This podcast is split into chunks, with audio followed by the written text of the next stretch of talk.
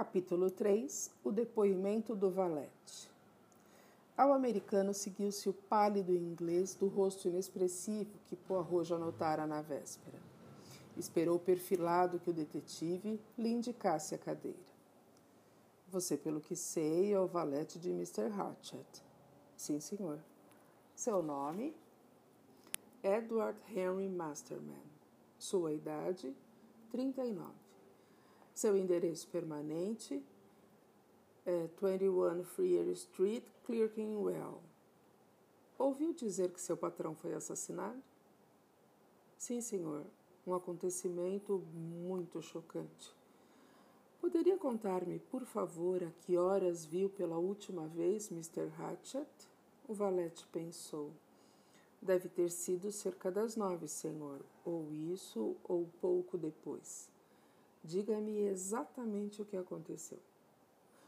Como sempre, fui até Mr. Hatchett perguntar-lhe se queria algo. Em que consistia sua tarefa exatamente?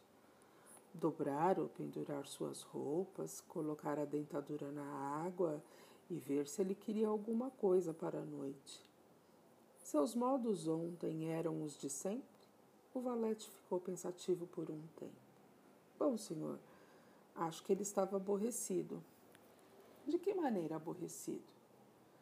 Por causa de uma carta que tinha lido, perguntou-me se tinha sido eu quem a colocara em sua cabina.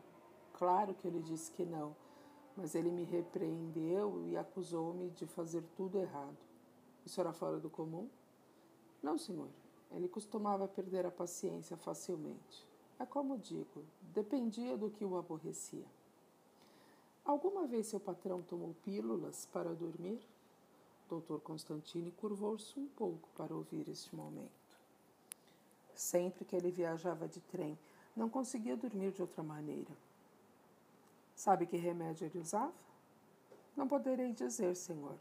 Não sabia o nome no frasco. Tudo o que o rótulo dizia era soporífero para tomar à noite.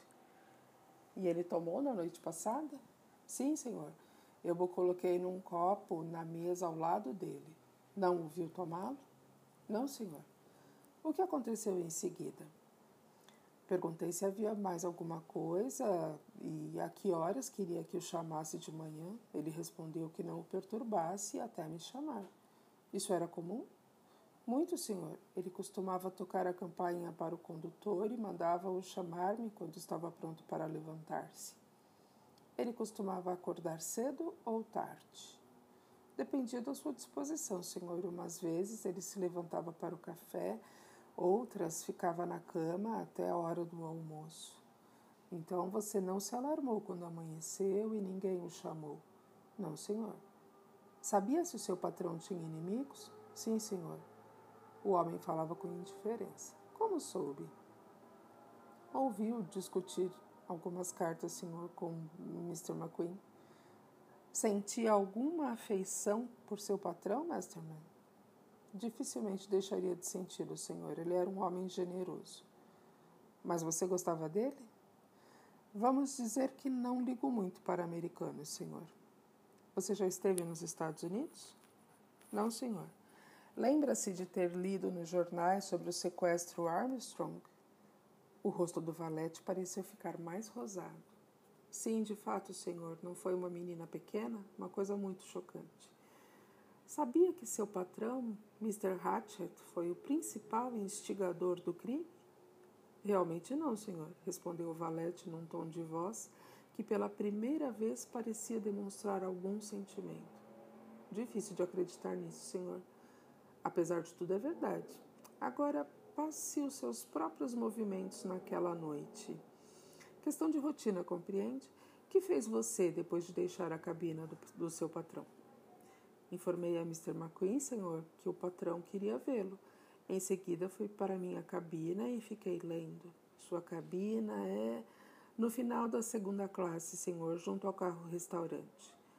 Poirot observou a sua planta do trem. Sim, vejo aqui. E que leito? O inferior, senhor. Número 4? Sim, senhor. Alguém com você? Sim, senhor, um italiano grande. Ele fala inglês? Bem, um certo inglês, senhor. Seu tom de voz era de condenação. Ele esteve na América, Chicago, creio eu. Vocês conversaram muito? Não, senhor, prefiro ler. Poirot sorriu, visualizando a cena, o italiano grandalhão e o snob cavalheiro. Posso perguntar-lhe o que está lendo? Atualmente, senhor, estou lendo Love's Captive, de Arabella, Arabella Richardson. Uma boa história? Muito agradável, senhor. Bem, vamos continuar. Você foi para a cabina e leu Love's Captive até que horas? É, até as 22h30, pois o italiano queria dormir, então o condutor veio fazer as camas. Então você se deitou e dormiu. Deitei-me, senhor, mas não dormi. Por que não? Estava com dor de dente, senhor. Oh, lá, lá, isso dói. Muito doloroso, senhor. Fez alguma coisa para curá-lo? Coloquei um, um, pouco de malva, senhor, o que aliviou um pouco a dor, mas não consegui dormir. Acendi a luz de cabeceira e continuei a ler para esquecer a dor. Então não dormiu mesmo, sim, por volta das quatro da manhã. E seu companheiro, o italiano? Ele roncava. Ele não deixou a cabina por toda a noite? Não, senhor. E você? Não, senhor.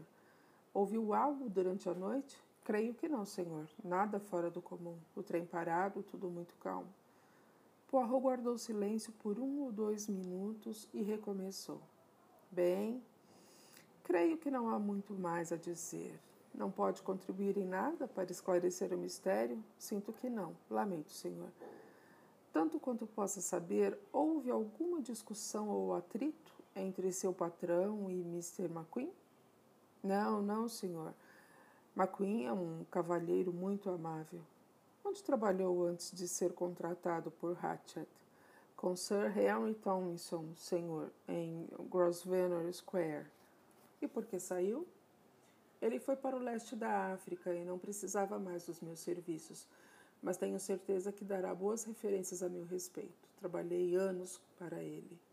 Há quanto tempo está com Mr. Hatchet? Só por nove meses, senhor. Obrigado, Masterman. Você fuma cachimbo? Não, senhor, só fumo cigarro, senhor. Obrigado, é tudo.